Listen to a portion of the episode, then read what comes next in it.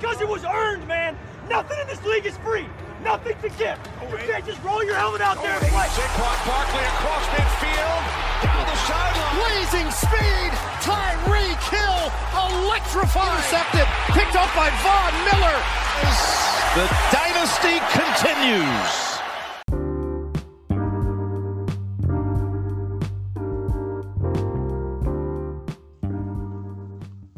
Bienvenidos al podcast de Yarda Yarda. En esta edición del podcast traemos el análisis completo de la semana 8 de la NFL. Ya llegamos a la mitad de la NFL, ya estamos a dos meses, tres meses de que nos quedemos sin este hermoso deporte, esta hermosa liga, y hay que disfrutarlo al máximo. En esta ocasión me acompaña mi amigo Alberto, aficionado a los Packers y está muy contento por el rendimiento de su equipo y el excelente actuar de este glorioso Green Bay Packers. Adrián, ¿cómo estás? Buenas noches. Buenas noches, no, hombre, no. Impecable el equipo, la verdad. Ahí. En todas sus líneas, ¿verdad? Como siempre. El mejor equipo de los Packers que puede llegar a ver. Porque tuvieron el mejor draft del 2000. De toda la historia. El mejor draft de la historia. Y vamos a pasar rapidito a los resultados de la semana 8. Vamos a empezar por el día jueves. Jueves 29 de octubre, los Falcons visitaban a los Panthers. Falcons con una sola victoria, Panthers que se ponían tres victorias por cuatro derrotas. Y este juego, la verdad que fue de mal en peor. Totalmente para los Panthers. Por algún momento se quedaban sin Teddy Bridgewater. Julio Jones tuvo un partidazo de 137 yardas. Matt Ryan sin touchdowns, pero consistente con sus pases aéreos. Y la verdad que Falcon se llevó este partido 25 puntos por 17. Aquí se ve lejos y complicado el panorama de los Panthers, ¿no, Adrián? ¿Crees que ya están como fuera o están muy lejos de los Tampa Bay Buccaneers? Sí, no, creo que se están alejando cada vez más. La verdad, este partido era clave para Carolina. Para los dos, ¿no? Pero más para Carolina, digo, pues Atlanta Sí. la verdad, ya no, no se va a recuperar, ya está noqueado. Pero pues sí, Carolina sí, pues sí le faltó punch, le faltó ahí coordinación, no sé. Lamentablemente pues no se pudieron llevar el triunfo. No. Eh, casi todos aquí en yarda yarda no dimos el triunfo, bueno, excepto por Israel, el triunfo, le dimos el triunfo a Carolina, pero pues Sí, ya sé. para, parece ser que Atlanta fue y se hizo una limpia y pudo mantener ahí la ventaja por de las pocas veces. De alguna Sí. manera lo logró. Y ellos saben qué hicieron, van a copiar el playbook paso por paso el siguiente juego. Este, pero sí, no, pues lamentable para Carolina porque la verdad es que sí se aleja cada vez más de los Santos y de, y de Mucho. Y sí, no, no. Sí, sí, compli- que se recuperen. Ok, complicado para las Panteras. Y los Falcons, pues nada más están haciendo su papel de incómodos y lo van a hacer el resto de la temporada, pero la verdad que no. Ya no hay mucho ahí para ellos. Hay que esperar. Reconstrucción de equipo, no sabemos. No dejaron ir a nadie interesante. Agencia libre fea, por así decirlo, porque hoy se acabaron los trades de la NFL y con lo que tengas te vas a quedar hasta el final de temporada. Vamos a pasar al partido ya del domingo. ¿Mande? Ah, no sé si adelante. Y vamos a pasar al partido de los Patriotas visitando a los Buffalo Bills. Partidazo que se dio en Buffalo, francamente. Hay que decirlo, los Patriotas eran los papás de los Bills durante 20 años y creo que por fin se rompió el embrujo, pero por poquito. Patri- Pat- Patriotas sin nada lograron ganar este juego, eso es increíble. Bills, ¿cómo viste este partido tú, Adrián? No, pues este fue eso es lo que se esperaba, un partido cerrado, son partidos divisionales, ¿no? Eso se puede esperar de los partidos divisionales siempre. Fue mucho más cerrado de lo que se creía. La verdad es que yo sí le daba un- el triunfo a Búfalo, pero sí pensé que iba a ser más amplio. Digo, al Sí. final del día, a pesar de los errores de Newton, termina como el líder pasador. O sea, eso también te hace, eso te habla mucho de lo que hizo el quarterback de Búfalo. O sea, yo Sí, nada. no estuvo bien. Cam Newton con 174 yardas, el líder ahí. Eh, en, cuanto a, re- a receptores, pues Stephon Diggs, ¿no? Se lleva el, lider- el liderato con Sí, 92, 92 yardas. Sí, seis recepciones. yardas. Y Y ya no- este, pero, Ajá. pero así como lo estamos diciendo, ¿eh? O sea, a pesar de que gana Búfalo, o sea, Búfalo ha ido de, de más a menos, ¿eh? Esta temporada. Si se están descomponiendo los equipos, igual con lo que pasó con el siguiente, el siguiente juego, que eran los Titans visitando a los Bengals. Unos Bengals que nada más habían ganado un partido y realmente fue como muy cerrado. Contra unos Titans que venían pues aplastando a sus rivales. Pero esta vez algo falló. La verdad que de alguna u otra manera los Bengals se las arreglaron para ganar el juego por 31 puntos contra 20 de los Titanes y por momentos Titans se vio desaparecido. Los Titans se vieron que no, pues que simplemente no había conexión. Esa es la expresión correcta. Aquí crees que es, ¿qué crees que lo que haya fallado con Titans allá? Yo pienso que fue este Tannehill, creo que fue el que más errores tuvo, digo, después todo Luis Henry nos dio otra vez 112 yardas. Sí. Entonces, al menos el, el, juego terrestre pues estuvo bien, ¿no? Estuvo de lo que se esperaba, pero pues sí, el, ahora sí que el juego por aire, ahí es donde creo que les falló un poco a, a Tennessee. Digo, al final del día yo, yo termino con 249. Digo, Sí. a- increíble porque pues, ya, digo, ya nos tenía un poco acostumbrados a tipo de actuaciones donde a pesar de que perdía, eh, él tenía muy buenos números, Pero contra una defensa como la de Tennessee, que no es la más, que no es la mejor, pero definitivamente una de una defensa, pues le planta ahí 249 yardas de forma increíble. Digo, Tangill, este, 18 de 30 pases, o sea, prácticamente 50 y cuboles de efectividad, muy bajo. Una intercepción, ¿no? Que al final del día creo que, como te digo, el juego por aire fue el que los falló aquí a, a Titan. Y sí, más o menos falló, pero no hubo más bien como cohesión. Cuando empezaron a ajustar y cuando ya estaban como tenían posibilidad de acercarse, los Bengals cerraron filas y no dejaron, no dejaron ganar a nadie. Y buen partido, eh, la verdad que me gustó mucho Joe Burrow, es como una navaja suiza, la verdad que tiene un montonal de trucos bajo la manga. Ya por fin no lo tocaron tantas veces, no le hicieron tantos sacks como venía acostumbrándose durante la temporada que si al ritmo que iba iba a terminar como muerto al final de la temporada porque son demasiados sacks para un, un quarterback en su primer año y lleva 28 sacks y la verdad que es demasiado, es mucho y este partido creo que nomás tuvo uno o dos entonces es bueno y ojalá que Bengals siga trabajando así porque pues es un equipo pues que puede llegar a hacer las cosas bien, ¿no? Aparte, creo que algo que le benefició mucho a Bengals fue la salida de Joe Mixon. La verdad, Sí. digo, es, no es secreto que Joe Mixon es un corredor recente, pero no es nada extraordinario. Al menos no hacía nada del otro mundo. Y de repente viene este muchacho Giovanni Ver y haciendo mucho mejor trabajo que lo, y lo que está haciendo Mixon. Sí, O sea, no solamente corre, sino atrapa, atrapa pases. Entonces, la verdad es que, pues, honestamente, aunque regrese Mixon, creo que sí, ya Bernard debería de quedarse con el, con la titularidad, porque, o sea, ha demostrado más en muy poco tiempo, mientras Joe Mixon no tiene muchas oportunidades y no ha Exacto. llegado a lo que se esperaba. Sí, ese es un problema constante, ¿no? O sea, que Mixon, pues, pues bien dicen que ahí está, que Mixon está llegando, que Mixon va a tener una buena temporada y a la- al final, pues, no lo sé, o sea, realmente no termina de hacer cohesión con el equipo y se ve difícil.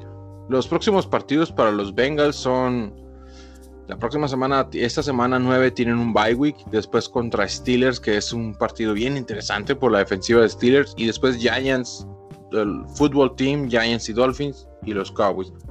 Entonces yo creo que los Bengals sí se pueden apuntar cinco victorias esta temporada fácil. Y sin, Sí, no, la verdad que no encuentran Cowboys ni Giants, pues no, no tienen nada que hacer ahí. Este, definitivamente me gustaría me, divisional y aparte con la potencia Bengals contra Steelers, ese va a ser un juegazo. Y sí, va a ser, va a ser un partido interesante porque Steelers sí podrá estar invicto, pero no, pues no como que, no como lo esperábamos.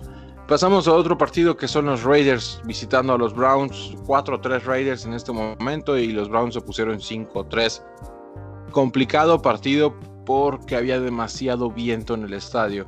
Perfecto para los corredores. Josh Jacobs terminó con 128 yardas y 31 acarreos, que eso es demasiado para un corredor en un solo partido.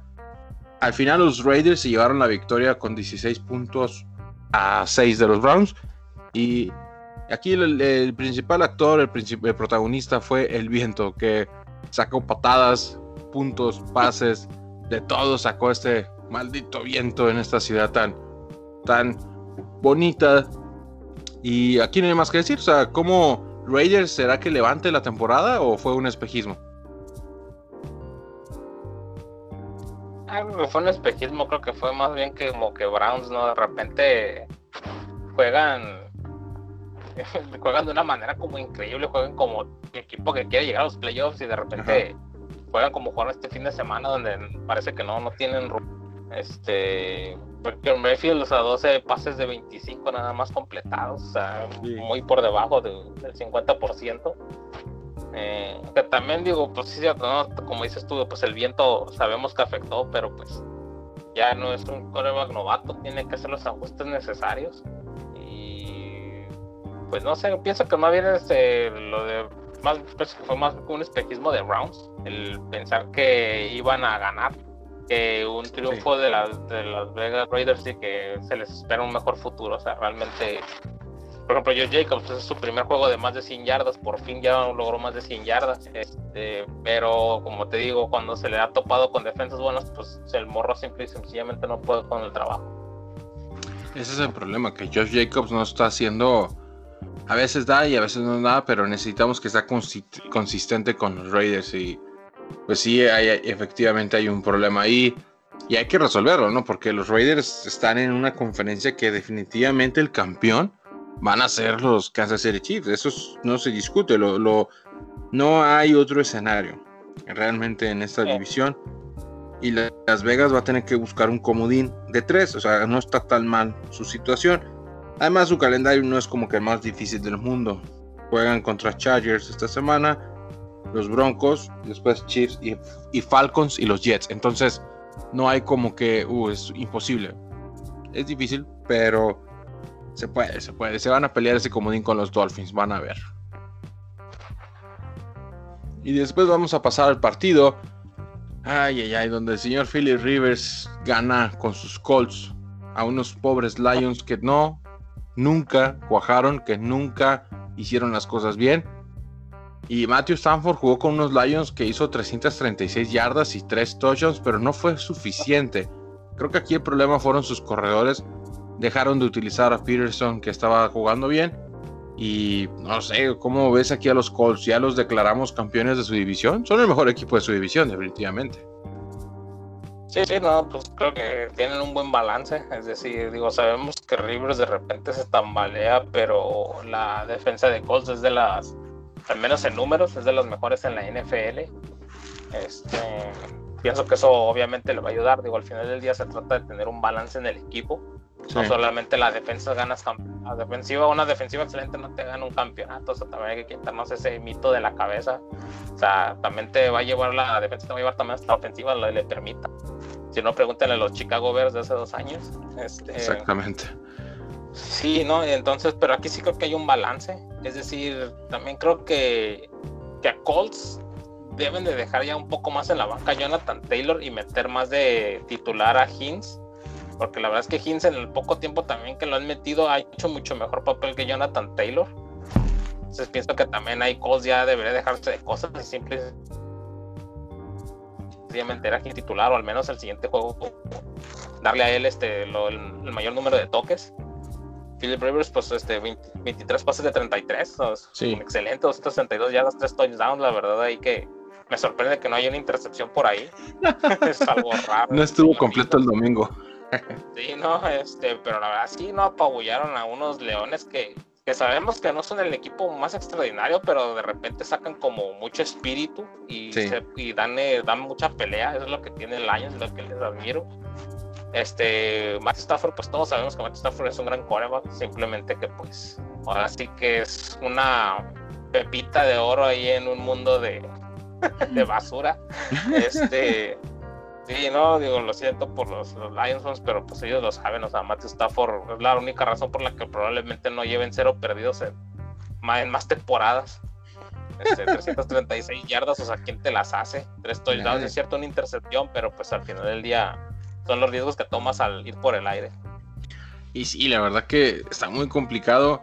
Lions no está lejos del primer lugar de la división. Eh, le ha ido mal a los Packers y le ha ido mal a los Osos, entonces Lions no está muerto. tienen oportunidad de seguir levantar, pero se ve difícil. La verdad que con el calendario y todo eso se ve complicado. Eh, los Colts están en el segundo lugar de su división. Eh, arriba están los Tennessee Titans. Pero sigue un calendario súper complicado. Siguen los Ravens en la semana 9. Que no es imposible vencerlos. Más con esta defensa que traen los Colts. Que la verdad me sorprende mucho y da mucho. Pues te quedas pensando, wow, Philly Rivers por fin tiene un equipo que lo respalda. Después siguen los Titans, Packers y después los Titans otra vez. Entonces, es probable que para la semana 12 ya sepamos qué es lo que va a pasar con esa división. Y la verdad que me gustaría ver a Philly Rivers llegando a unos playoffs con este equipo, a ver cómo, a ver cuántas intercepciones mete, diría yo, ¿no? Y, vamos a pasar al, partido que nos interesa, al partido que afecta el rendimiento del domingo de cualquier aficionado de los Green Bay Packers y el queso. Los vikingos de Minnesota llegaban con un récord de 1-5 a la bahía de Green Bay unos Packers que estaban 5-1 en aquel momento. Y la verdad que, pues puedo decir el resumen rápido. Vikingos gana el partido 28 puntos por 22 de los Packers. Y Dalvin Cook se convierte en el padrino de los Green Bay Packers con 163 yardas por tierra, 30 carreos, 3 touchdowns, un touchdown por aire. Y los vikingos exhiben, no humillan, sino que exhiben a los Green Bay Packers. ¿Cómo viste a tus Green Bay Packers, Adrián?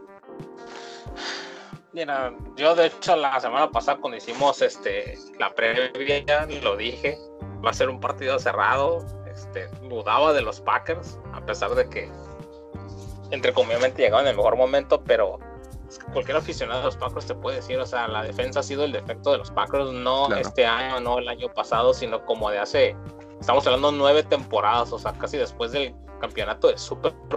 O sea, la defensa simple y sencillamente no fue lo mismo. No se volvieron a recuperar, perdieron jugadores, entre algunos que se jubilaron y otros que se fueron a otro equipo.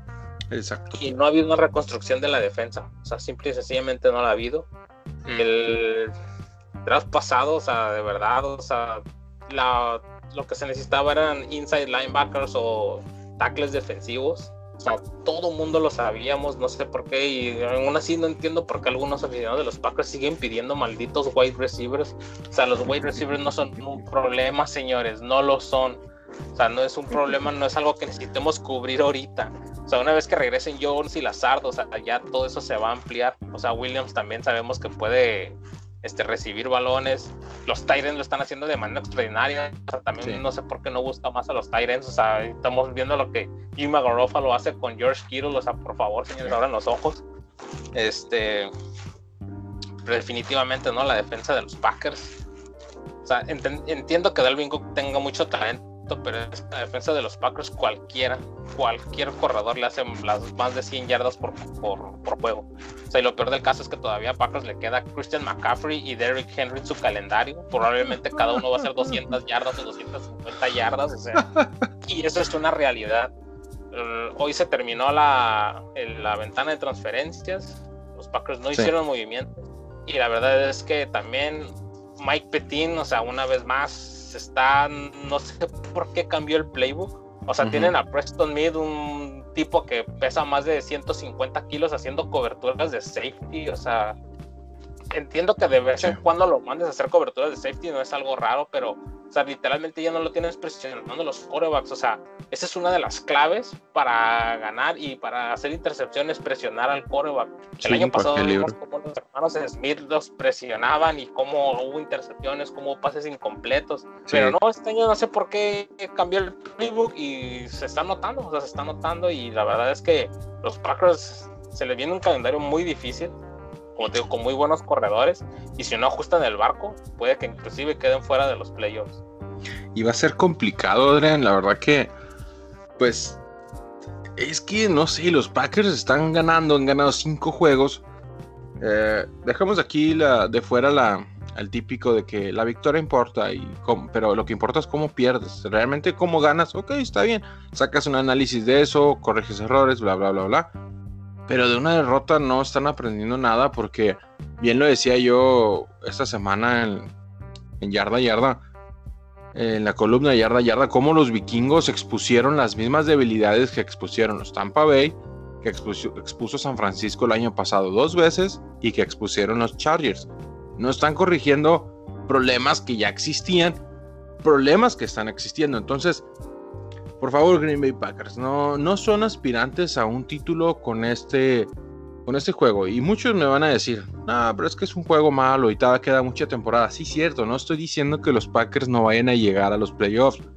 Tampoco estoy diciendo que no vayan a llegar al campeonato divisional o a la conferencia.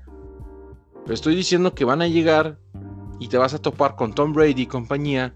O te vas a topar, no sé, ¿qué quieres? Eh, otro equipo poderoso que pueda llegar a clasificar y te van a correr 200 yardas y no vas a poder detenerlos. Ese es el problema. O sea, realmente un equipo cuando llega a la semana 8 ya no está ahí para hacer correcciones. Ya está ahí porque ahí ha llegado así como está. Entonces, las, los números no mienten, las estadísticas tampoco y la analítica menos. Los Green Bay Packers no están corrigiendo problemas que tienen desde hace muchos años y el calendario es uno de los calendarios más feos que se me pueden ocurrir para los Packers. Hay que visitar, hay que recibir a los Panteras, hay que ir los Titanes de Tennessee que, que jueguen con Packers.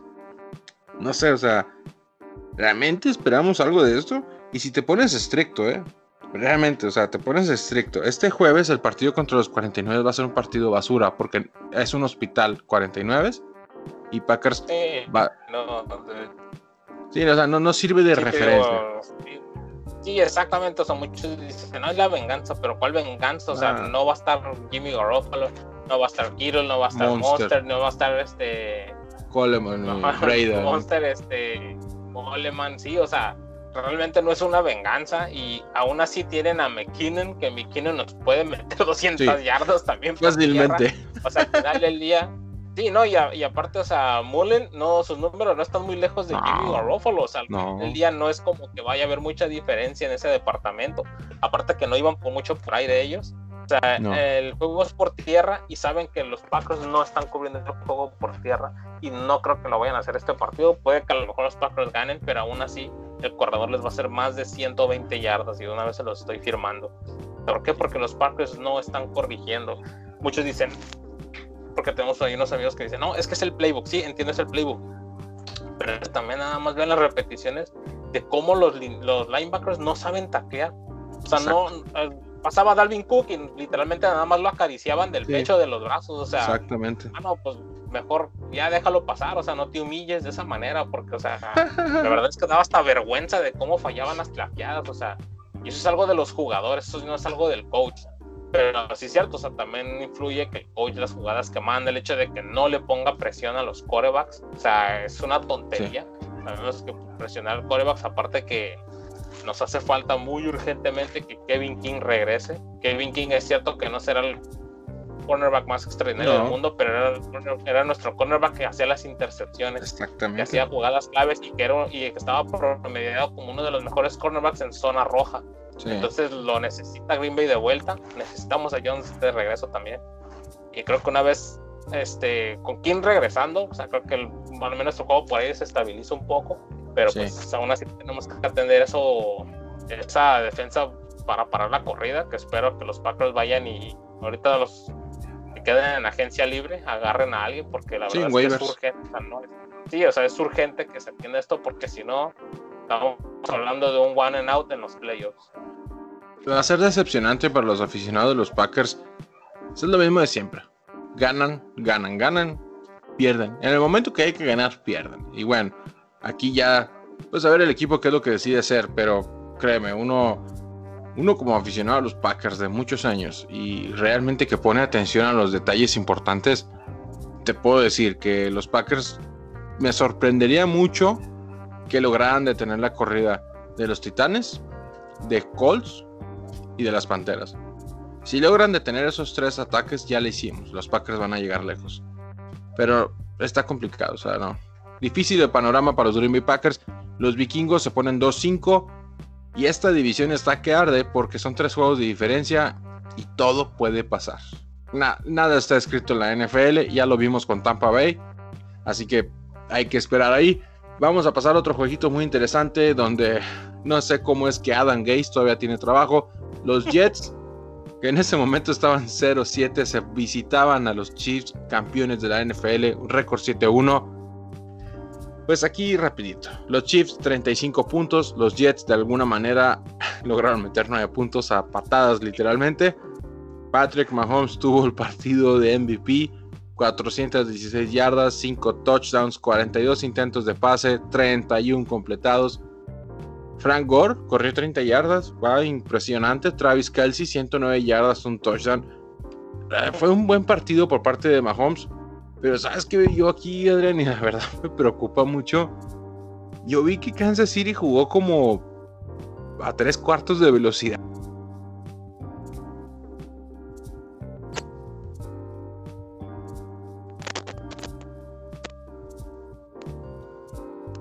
Sí, este, Adrián, ¿ya me escuchas? Sí, sí, sorry, es que como que el micrófono está mal contacto ahí. Sí, se, se cortó. Este, te digo que Kansas City, para mí al menos, eh, pienso que jugaron como a media gasolina. ¿O cómo los viste tú, Adrián? La verdad, yo, yo pienso que Kansas City jugó como a tres cuartos de su capacidad, ¿no? Sí, no, la verdad es que pues la, también el, el, equipo enfrente no les exigía mucho, creo que no, sí, no, o sea, la verdad es que tampoco era como para que Jets diera la sorpresa, es decir, Kansas City tiene una muy buena defensa, tiene una excelente ofensiva, como lo sabemos, este, a pesar de eso, este, Kansas City sí, sí se me hizo muy extraño y sí se me hace como que algo que deberían de atender urgentemente fue que el juego por tierra no les produjo absolutamente nada. Sí. A Kansas City. Entonces, o sea, Clyde Edwards fue el líder con 6 acarros, 21 yardas. O sea, son, son números demasiado pobres. Sí, la verdad, este, por aire, pues sabemos, ¿no? Mahomes, sabemos que los, este, que los wide receivers y Travis Kelsey, pues no, no, no hay nadie quien lo cubra. Este, Jets, pues Jets tiene demasiados problemas. Sam Darnold no es el problema. Muchos dicen que están esperando a Trevor Lawrence. Si, si llega Trevor Lawrence no va a hacer diferencia. No, Ni siquiera va a jugar. sí, no, o sea, no estamos hablando a que sea como, como una llegada de, de Joe Burrow, digo, porque Joe Burrow al menos este, ten, tiene muy buenos receptores alrededor de él, o sea, inclusive este sí. T. Higgins, este, obviamente AJ Green, que es un legendario ahí de la NFL. O sea, pero aquí en Jets pues no es el mismo escenario, o sea, la verdad es que el, los Jets necesitan hacer una reconstrucción completa.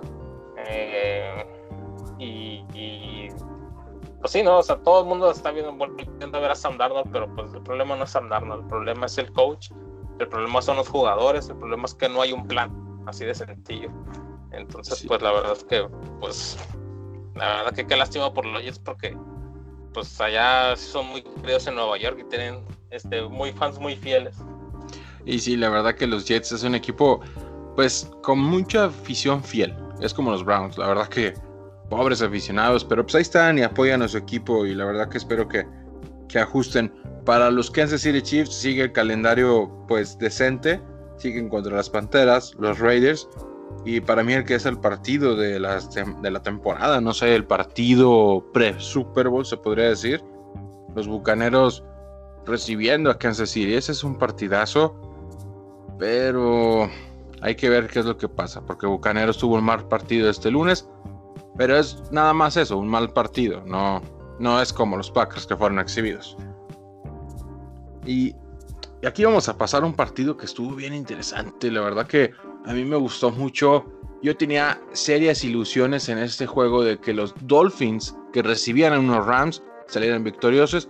Al final se cumplió, pero no se cumplió, más bien fue como que un error en la Matrix o una cosa así, porque los Dolphins ganaban 28 puntos a 17 de los Rams. El coreback novato Tua, pues no hizo nada, hizo menos de 100 yardas por aire, alguna intercepción, un fumble, alguna cosa curiosa. La defensa de Miami es la que se puso las pilas como nunca sí. lo había visto hacer desde quién sabe cuándo. Y Jared Goff salió de Miami, ni sabía cómo se llamaba este señor, en serio, que me, me encantó la defensa de Miami. ¿A ti qué te pareció? Sí, no, o sea, muy sorprendente. Inclusive estaba viendo memes ahí donde Brian Fitzpatrick se preguntaba qué estaban haciendo esos defensivos, que por qué no estaban jugando con él cuando él estaba en los partidos. Están de este, vacaciones. Y no, una defensa de Miami que la verdad apabulló a los Rams, o sea, de manera sorprendente. Hasta sí. los equipos especiales, de hecho la clave ahí fueron este, equipos sí, especiales. De, de hecho, y, sí. Y la, defensa, como decimos, Tua tuvo un pues no para el olvido, pero algo así pues, regular, o sea, realmente no fue nada extraordinario. Pero sí que sí le va a servir mucho de experiencia, eso es cierto, porque al final del día no tuvo errores, es decir, no tuvo fumbles, no tuvo este, intercepciones. Ahora sí. tuvo un fumble, ¿no? Creo, el primero.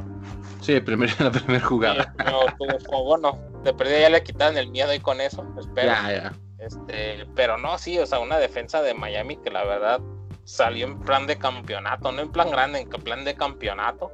Sí, que totalmente sorprendió este a, a, los Rams, especialmente más que nada la, fue las, fueron las líneas defensivas de, de, Miami porque este al final del día también Keylor, Keylor Cup salió con 110 yardas. Sí, estuvo decente. Sí, eso estuvo bien.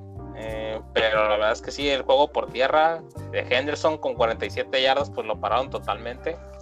Sí. Espero, espero al menos, al menos de la defensa de Miami, seguir viendo esto, porque la verdad sí fue, fue algo increíble y en cambio eso de verdad que sí le da, sí aumenta las probabilidades de que Miami pueda llegar a los playoffs, inclusive ahorita. Y sí, y de hecho, a como vi el partido, nada más porque Tua, vamos a darle el beneficio de la duda. Tua tuvo un partido complicado porque es su primer partido de la NFL y bla, bla, bla, bla es, este señor Donald lo estuvo persiguiendo, no lo pudo tocar mucho tiempo, pero lo estuvo persiguiendo. Y eso, es, eso pues a cualquier coreback asusta. Pero si los Miami Dolphins se presentan con ese mismo tipo de juego y un poquito más por parte de la ofensiva, pues siguen los Cardinals, siguen Chargers, Broncos, Jets y Bengals. De esos cinco partidos, al menos yo espero que ganen al menos cuatro el de Cardinals es el más complicado, pero si ya le ganaron los Rams así, la verdad que no me sorprendería que los Miami Dolphins, inclusive si llegasen a poner arriba de los Buffalo Bills, que los Buffalo Bills se están quedando cortos en su actuar y se están quedando pues es decepcionante, ¿no? O sea, uno pone las victorias de cada uno y el ejemplo claro es cómo jugó Miami contra los Jets y cómo jugaron los Bills contra los Jets. Entonces ahí como que, bueno, pues a ver quién es mejor, ¿no? Pero definitivamente Miami tiene, tiene buen futuro. Con esa defensa y la ofensiva tiene que ayudar. Si la ofensiva ayuda, la verdad que son un equipo peligroso. El que yo pensé que iban a ser el próximo año, parece que este año lo pueden dar. Exactamente. Y hay que, hay que esperar a ver qué pasa con Tua, que la verdad que qué bueno que están ganando porque son 20 años de puro terror para ellos. Vamos a pasar ahora sí al que es el partido de la semana completamente. Los Pittsburgh Steelers visitaban unos Baltimore Ravens por el liderato de la división y tal vez por el liderato de la AFC. Los Steelers llegaban 6-0, Ravens llegaba a este juego como un 5-1. 28 puntos de los Steelers para 24 de los Ravens. Fue un partido manchado por todas partes. Los quarterbacks tuvieron actuaciones abajo de normales casi diría yo decepcionantes. El señor Ben Roethlisberger tuvo un partido complicado, tuvo un partido en el que la defensa de Baltimore por momentos se vio que tal vez ganaba este partido. Al final, Lamar Jackson demostró, o más bien no pudo demostrar, sacar pases bien y se equivoca, lanza un pase flotado, se lo golpean y se acaba el partido. Aquí, ¿qué fue lo que más te gustó, Adrián? Los Steelers con 7-0 son como muy de verdad o mentiras. Y Ravens, ¿qué podemos esperar de estos señores? Ah, para mí los, los estilos son de verdad. O sea, yo sabíamos del potencial que tenía la ofensiva, simplemente que el año pasado pues tenían dos corebacks ahí que no, entre los dos no se hace uno, la verdad. No pelaron un chango en algas, como este, dicen. sí, exacto. Este, pero pues se esperaba esto de la llegada de Big Ben en este juego creo que queda un poco más exhibida la, ofensiva de los Steelers, es decir, creo que ellos fueron los que fallaron más que en este juego porque la defensa estuvo muy bien, estuvo extraordinaria, es decir, este retuvieron para forzando tres fumbles a Lamar Jackson y dos intercepciones, o sea, estamos hablando ahí de cinco este, cambios de balón que la defensa forzó sobre un coreback que ya fue MVP, un coreback que es muy veloz, un coreback que es muy elusivo. Este, en parte me gustó que perdiera Ravens y que detuvieran a Lamar de esa manera, porque porque Lamar no debe de estar corriendo todos los partidos. Entonces, en este partido por fin le dieron ya un poco más de libertad a su novato J.K. Dobbins y terminó con 15 carros y 113 yardas, que es algo increíble y es algo que se de verdad se esperaba de él, pero que sí y sencillamente tienen que cambiar ese playbook para que Lamar no sea el que esté corriendo, o sea, tienen que dejar que corran los corredores, para eso están ahí, no al final para eso les pagan, sino pues para qué los tienes ahí. Sí. Este, te digo, en ese sentido me gustó mucho esto, porque pues sabemos que Jake tiene mucho potencial. Eh, como te digo, de Big Ben, de Big Ben se esperaba más. También este el juego por tierra de, Steelers, la verdad es, muy irregular. James Conner 16 carros 47 yardas simplemente, o sea, no habla muy bien de eso. Creo que es algo en lo que se deben de enfocar en, estos, en estas semanas, porque tienen que definitivamente mejorar, porque pues, al final del día tienen corredores buenos son los que controlan. Entonces, tienen que hacer varios ajustes a la, a la ofensiva, pero simple y sencillamente son esos son ajustes. La verdad es que sus estilos son de verdad y van en plan grande.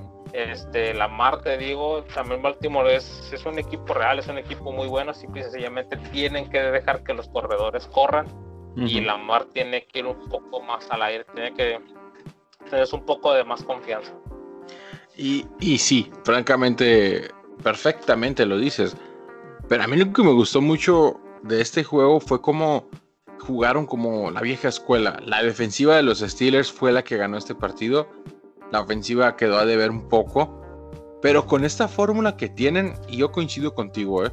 los Steelers ya no son para mí, a menos cuando iban 6-0 dije, bueno, es que algo está pasando, su calendario muy fácil, esperaba cosas grandes, pero no tantas. Entonces, este 7-0 para mí confirma que son favoritos de la NFL para ganar el Super Bowl. Lejos de clasificar, lejos de ganar su división, para mí son favoritos para ganar este Super Bowl porque tienen la fórmula que se necesita. Bien lo dicen los libros de historia, bien lo dicen los libros de la NFL. Una defensa top 5 con una ofensiva top 15 te gana un Super Bowl inmediatamente. Es lo que ha pasado a través de los años. La última vez que lo vimos y sirvió muy bien, ahí está el señor Peyton Manning con los Broncos, que una defensiva que era las mejores defensivas de la NFL, con un pasador que ya no, pues ya no era tan bueno o tan espléndido, por así decirlo, ganaron un Super Bowl. Entonces, tienen lo que se necesita, intercepciones, fumbles, sacks, lo que me digas. Los Steelers lo tienen Raven se queda corto, Raven se queda a un pasecito de ganar. Lamar Jackson, mira, para mí Lamar Jackson es un excelente jugador porque sale, del molde. No es como que, wow, entra en esta categoría o está en esta otra categoría. No, Lamar Jackson para mí es un excelente jugador. Pero creo que es hora de que demuestre que es ese excelente jugador. Porque ya pasaron tres años, o sea, ya no. Ya es hora que demuestre que puede firmar un contrato de 200 millones de dólares. Eso diría yo, ¿no, Adrián? Sí, no, sí, como te digo, o sea, el morro tiene el talento, lo ha demostrado, digo, no por nada le dieron el MVP, la verdad era más que merecido, pero como te digo, o sea, sí creo que debe de confiar más en sus corredores, no ir tanto ya a él, porque aparte se expone demasiado, digo, todos, como reflectí en la semana, digo, todos vimos la trágica escena ahí de Dak Prescott, pero pues eso es lo que te expone, ¿no? Cuando cuando cualquier jugador, cuando cualquier prueba que se este, extiende la jugada, eso se expone, pero pues Lamar Jackson corre y corre entre, muchas veces entre de, tackles que pesan 300, este, 250 libras. Entonces, pues Lamar Jackson a duras penas yo creo que alcanza las 100 libras. Este, entonces, pues la verdad es que sí, eso sí sería ahí algo que pues le va, le va a pegar al equipo de manera muy fea. Entonces creo que Jackson debe de mejorar un poco, bueno, tener más confianza en los pases. Creo que eso es lo que debe de hacer y tenerle confianza que J.K. Dobbins va a sacar el trabajo de correr por este de correr y hacer yardas y controlar el reloj. Y sí, eh, hay, que, hay que mejorar, pero ya, ya ahorita, ¿no? El próximo año. Ya, ya, ya es hora de pensar en que Lamar Jackson es o no es el jugador franquicia que los Baltimore Ravens están esperando que sea. O simplemente va a quedar como no olvido. Queda como pregunta y lo dejamos ahí. Aquí vamos a pasar a un partido que pues tenemos que hablar de él porque está en la lista. Los Chargers visitando a los Broncos. 31 puntos por parte de los de Denver. 30 puntos por Los Ángeles. Y la verdad que aquí lo único bueno de los Chargers es Justin Herbert. pobrecito, le van a arruinar su carrera. 278 yardas, 3 touchdowns, 29 completados, 43 intentos. Chargers, no necesito decírselo, la verdad, para los que nos están escuchando. Chargers hizo una charrería, le dicen. O sea, iban ganando por un montón de puntos y terminaban perdiendo el juego. En serio que son el equipo que más veces les han remontado puntos de esa manera. Son el equipo perfecto para perder. Ya la verdad que nunca jamás vuelvo a confiar en los Chargers. Esos señores van a perder hasta que sigan llamándose Chargers, van a seguir pasando eso. Tendrán que cambiarse el nombre a las pilas o una cosa así. La, verdad que, ¿cómo viste al MVP Lock en este partido, Adrián? No, pues Lock, este, la verdad jugó muy bien tuvo una intercepción ahí, pero tuvo pues, tres touchdowns y 248 yardas. Digo, es algo que, que se espera de, de Drew Locke, la verdad. O sea, no es algo que debería de sorprendernos. siempre ha tenido el talento, simplemente y sencillamente como que la, de repente el destino no ha estado como de parte de él. Eh, espero que eso cambie en los próximos, las próximas semanas. Sí, Justin Herbert pues ya nos tienen acostumbrados este, sus juegos de 208 yardas, pero sí, esos dos intercepciones que al final ya del día fueron claves para que perdieran el juego. Y pues sí, ¿no? O sea, cómo pierdes una ventaja así de grande. O sea, la verdad es que no sé si se confiaron de más o qué es lo que pasó ahí o si simple y sencillamente Bronco se decidió poner las pilas. Pero pues sí, ¿no? O sea, ahí de, suerte Broncos este, logra ese touchdown al final. Mm, también algo ahí medio dudoso, ¿no? Hay una creo que habían puesto una tiraron el pañuelo, ¿no? Que fue una intercepción y volvieron a repetir.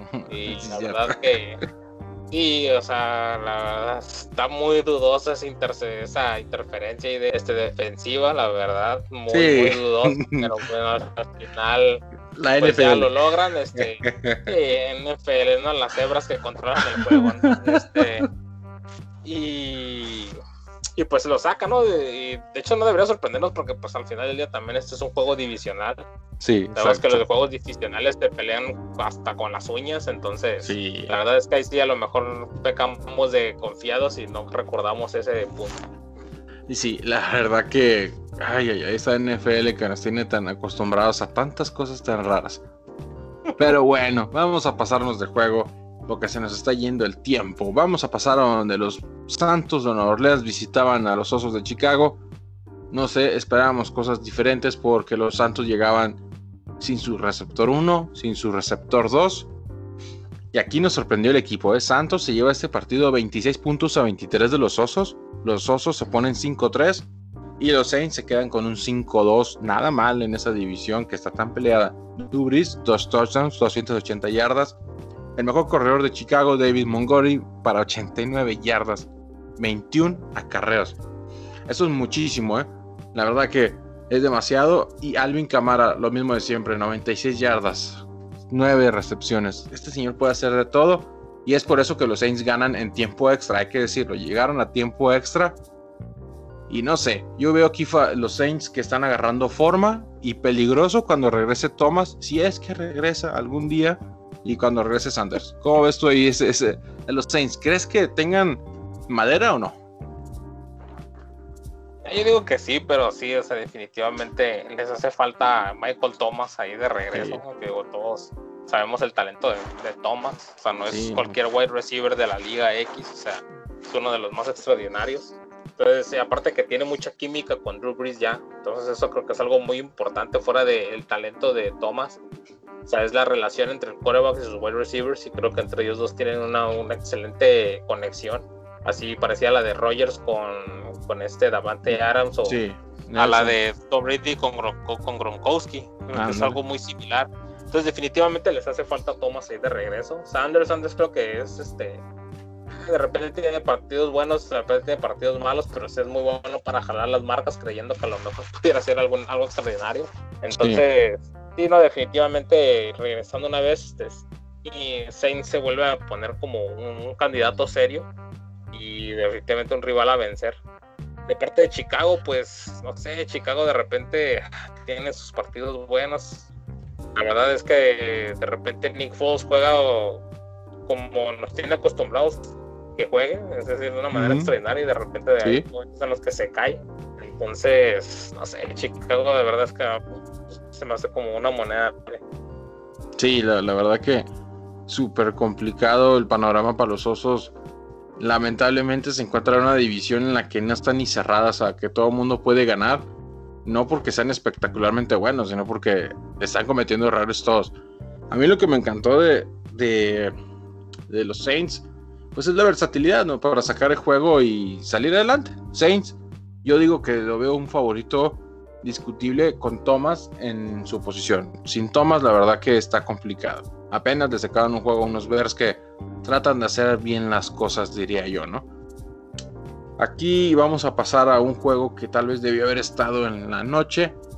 La NFL nos dejó en la tarde. Los 49 de San Francisco visitaban a los Seattle Seahawks por la división. Ay, qué difícil está esta división, en serio que me sorprende. Partidazo por parte de los Seattle Seahawks. Russell Wilson, 261 yardas y 4 touchdowns.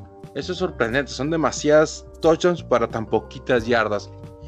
DK Metcalf, otra vez, este señor es un genio para jugar. 161 yardas, 2 touchdowns por aire. Es demasiado, o sea, realmente DK es la mejor adición que pudieron haber hecho estos Seattle Seahawks en su equipo en los últimos años. El ataque terrestre pues se vio limitado porque sus dos running backs titulares están lesionados.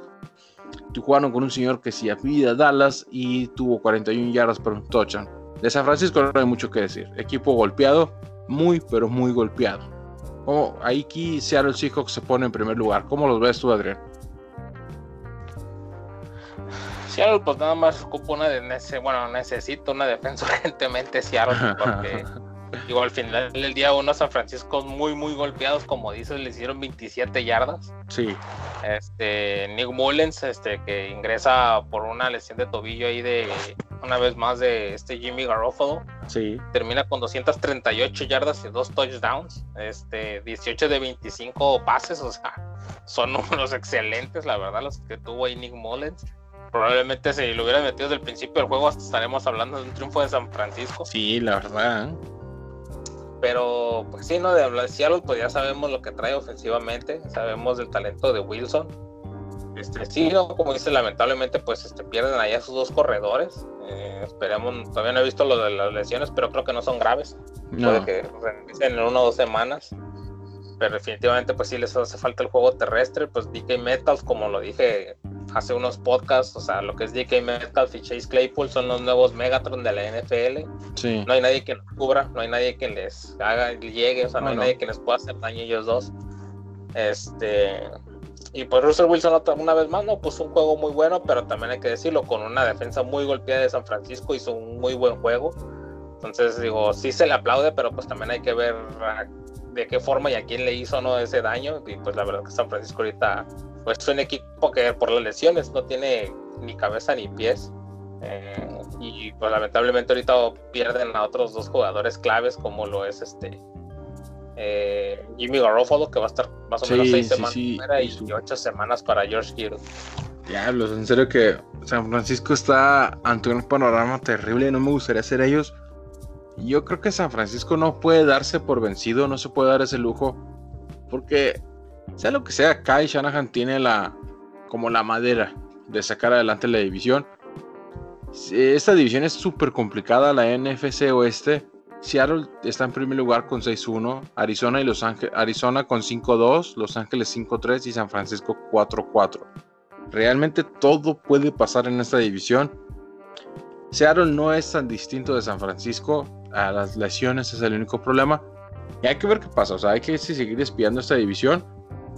Me gustaría ver este que los tres de esta división llegaran a los, a los comodines, ¿no? Imposible, pero sería divertido, ¿no? A ver quién, quién se pelea ese séptimo lugar entre estos dos últimos lugares de esta división. Ahora sí, vamos a pasar al mejor partido de la noche. La NFL nos trajo la liga de los 300 mil millones de dólares, nos trajo el mejor contenido que se les pudo haber ocurrido para un domingo en la noche. Los Cowboys, 9 puntos, le metieron a unos Eagles que metieron 23 puntos. Partido terrible, partido feo. La verdad que no hay pues no hay nada que decir. Lo único sí, que sí me gustó de este de este partido fue Travis Fulham, el receptor de Filadelfia. Qué bien está jugando este novato, en serio. ¿eh? La verdad que los Eagles tienen una joyita ahí. Los Eagles se ponen en primer lugar de su división y hasta ahí. O sea, la verdad que, no lo sé, la NFL necesitamos ver los, los ratings, pero no sé si los Cowboys sigan valiendo tanto en ratings para dejarlo ahí. ¿Cómo, pues, ¿cómo viste este partido, Adrián? ¿Filadelfia tiene algo para, para hacer? Nah, efectivamente Filadelfia no. no. Carson Wentz, la verdad. Digo, al final del día, la defensa de Cowboys es de las peores en la liga. Sí. Y aún así le hicieron dos intercepciones a, Sí, a cierto. Carson Wentz. O sea, la verdad, no, no, no, no le veo tampoco pies y cabezas a Filadelfia Eagles. O sea, de repente unos pases que Carson Wentz tiraba, o sea, no iban ni, ni cerca de donde se tenían que ir. Este, definitivamente necesitan a Sanders de regreso los Eagles. O sea, la verdad es Sí. que Boston Scott no. Digo, sí hizo 70 yardas, pero al final ya no me está convenciendo. O sea, no, no creo que sí. Sí, como mencionas, Fulham, ¿no? Fulham, pues la verdad, 78 Sí, yardas en solo 6 recepciones con un touchdown, pues fue algo increíble. También de parte de Dallas Cowboys, pues Michael Gallup, como nos tiene acostumbrados, que para mí en lo personal creo que Michael Gallup es el mejor receptor que tiene sobre Mari Cooper. Entonces, Ezekiel Elliott que tuvo 19 acarreos con 63 yardas. Pero la verdad es que pues ahí el panorama de Cowboys que no tiene un quarterback ahorita. Que apuntaba todo que Dinucci iba a empezar de nuevo este domingo, pero no lo que van a quisieron. Poner a competir a los dos, a los dos quarterbacks que tienen en el equipo de reservas. Sí, Pues sí, no, la verdad sí va a estar ahí. Pues va a estar interesante ese juego de Cowboys el que sigue, pero a pesar del triunfo de Filadelfia, creo que nada más es un triunfo simbólico, meramente. porque la vacío. no, sí, no creo que Filadelfia tenga, no tengo, no creo que tenga nada que ofrecer. O sea, van a llegar a los playoffs, es cierto, pero pues no tienen nada que ofrecer ahí. eh, la división peste de la nacional va a llegar a playoffs. Porque alguien tiene que llegar. La verdad que, eh, no sé, la nota curiosa de este partido es que Carson Wentz, creo que Carson Wentz se volvió, o más bien nunca fue, es un pésimo pasador. En serio que no me gusta. Avienta los balones. Sabes que se está pareciendo a Mitch Trubisky. Yo creo que Mitch Trubisky tenía más inteligencia todavía que Carson Wentz. La verdad, o sea, yo creo que es hora de que Filadelfia, pues no sé, que le dé más oportunidades a Jalen Hurts y empezar a probar porque Carson Wentz no ofrece nada nuevo y la verdad que el playbook también pues no es como que sea el mejor de todos. Y la verdad que pobres equipos, no, no sé por qué están pasando estas cosas. Dallas está teniendo problemas en todas partes, en sus linieros, en su defensiva, en su ofensiva, hasta en el coach, hasta en el dueño. La verdad que hay problemas. No se puede culpar porque perdieron a su mejor hombre. Discutiblemente perdieron la mejor arma que tenían. Pero pues Filadelfia pues no puede acomodar, ¿no? Y eso es complicado, complicado para ellos, ¿no? Y pues vamos a pasar al último juego de la semana, que para mí fue un partidazo. De cierta manera fue un partidazo porque se, se le complicó el escenario, ¿no? Tampa Bay visitaba a unos gigantes de Nueva York, el coco de Tom Brady. El partido al final quedó 25-23, pero no se dejen engañar, la verdad que los gigantes se fueron arriba muy rápido. En la primera mitad acabaron 14 puntos por 6 de los bucaneros y la verdad que la gente empezaba a pensar cosas raras y cosas extrañas. Daniel Jones se vio muy bien jugando en este partido. Tampa Bay se vio feo. Cómo es que la defensa falleció tanto desde que jugaron con Packers hasta este partido. O sea, la defensa no fue provechosa. Y esa defensa que era súper dominante en contra de Green Bay, resultó que se desapareció en contra de una línea ofensiva pues medio buena de los gigantes de Nueva York, ¿no? Por algo están 1-7. ¿Cómo viste aquí este partido? Tampa Bay y tú, Adrián. No, la verdad que sí fue un partido mucho mejor de lo que se esperaba. Este, pienso yo que más que que Tampa haya sido superior, pienso que Nueva York perdió por los dos errores muy tontos de Daniel Jones. O sea, en esas Sí. dos intercepciones donde literalmente tenía liniero encima, o sea, desastre del maldito balón, o sea, no sé qué pensaba, o sea, ni siquiera un novato intenta el pase cuando ya tiene a los, No. a los defensivos encima de él, o sea, ni siquiera un novato hace eso. O sea, ¿qué estaba pensando el morro? No lo entiendo. O sea, es algo que no entiendo. No sé qué lógica habrá cabido ahí en su cabeza o no sé cómo estuvo. donde, o sea, o sea literalmente lo están jalando, ya casi está medio camino a la tierra y tira el pase y, parecía más bien un pase al cornerback que un pase a su wide receiver, o sea, ni siquiera se esforzó en, en los dos, o sea, ni siquiera en uno, sino en los dos. La verdad, sí fue una, no sé, fue una tontería de parte de Daniel Jones y es una tontería que le costó ese triunfo a Nueva York. Porque, o sea, ahí en esos dos, este, esos dos intercepciones significaba el triunfo. Sí, mucho. Y la verdad es que, sí, la verdad no. Daniel Jones falló de una manera estrepitosa.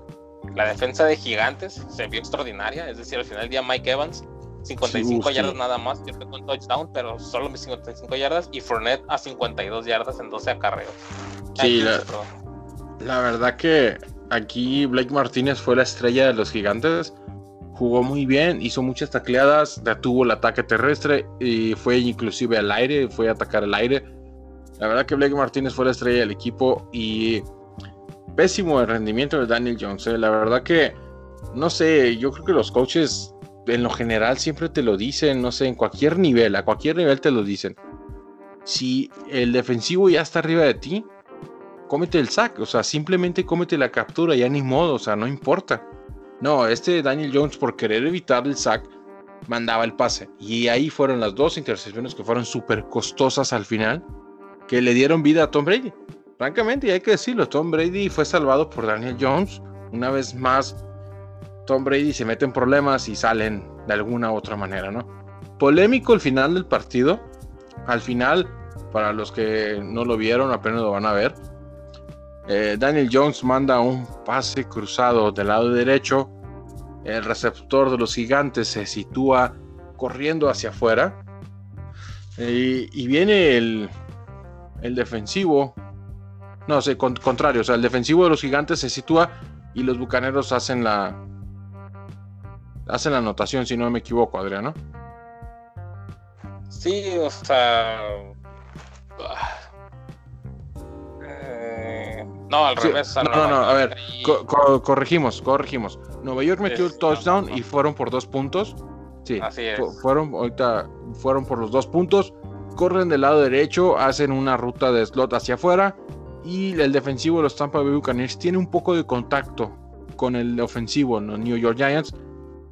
Eh, el referee inicialmente marcó eh, interferencia de pase y entonces iban a repetir y bla, bla, bla, bla. Pero después al final decidieron que no, era interferencia de pase.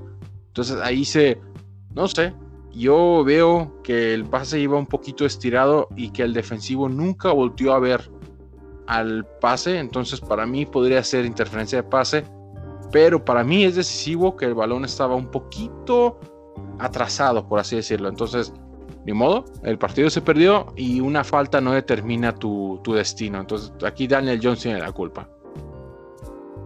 Sí, no, definitivamente Jones es el culpable, no, no hay que ver a ninguna otra parte. Pero pues sí hubo una muy polémica jugada para mí, si es una interferencia de pase, es decir, el defensivo en ningún momento voltea a ver el balón, o sea, eso es como de libro de texto, o sea, es de lo más básico. Sobre si lo están haciendo conscientemente o no, sobre si lo están haciendo para un favor a Brady, eso es otro tema, punto y aparte, pero definitivamente aquí los referees, pues la verdad es que la regaron.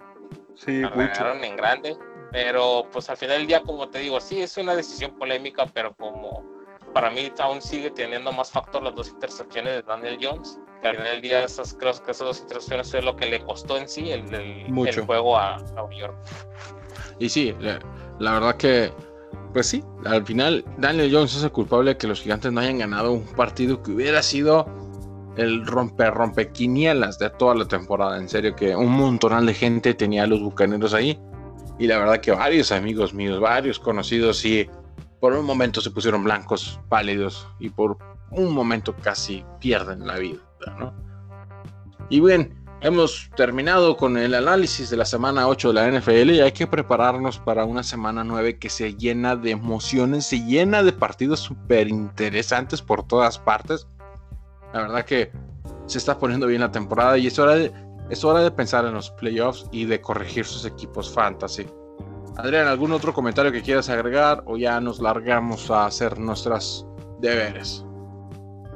Eh, no, no vamos a por los que juegan fantasy. Recuerden que los Leones van, van ahora sí de picada porque perdieron a, Mike, a Gallup, digo a, a Kenny Golladay, su mejor receptor.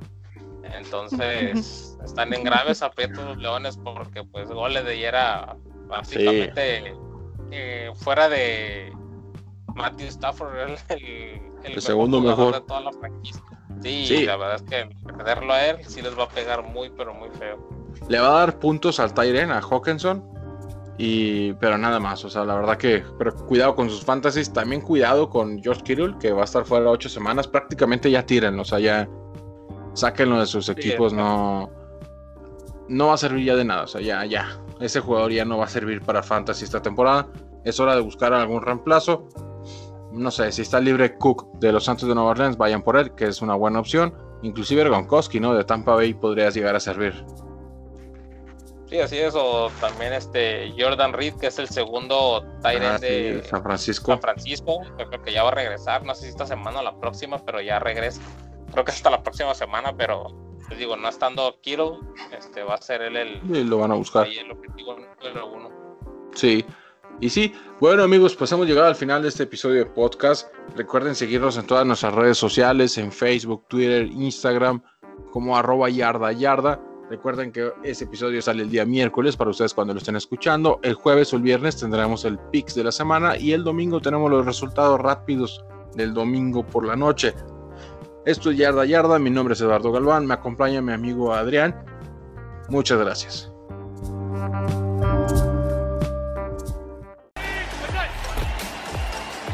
Here's Beckham looking to throw. Wide open. It's Barkley. Inside the 20. Still going.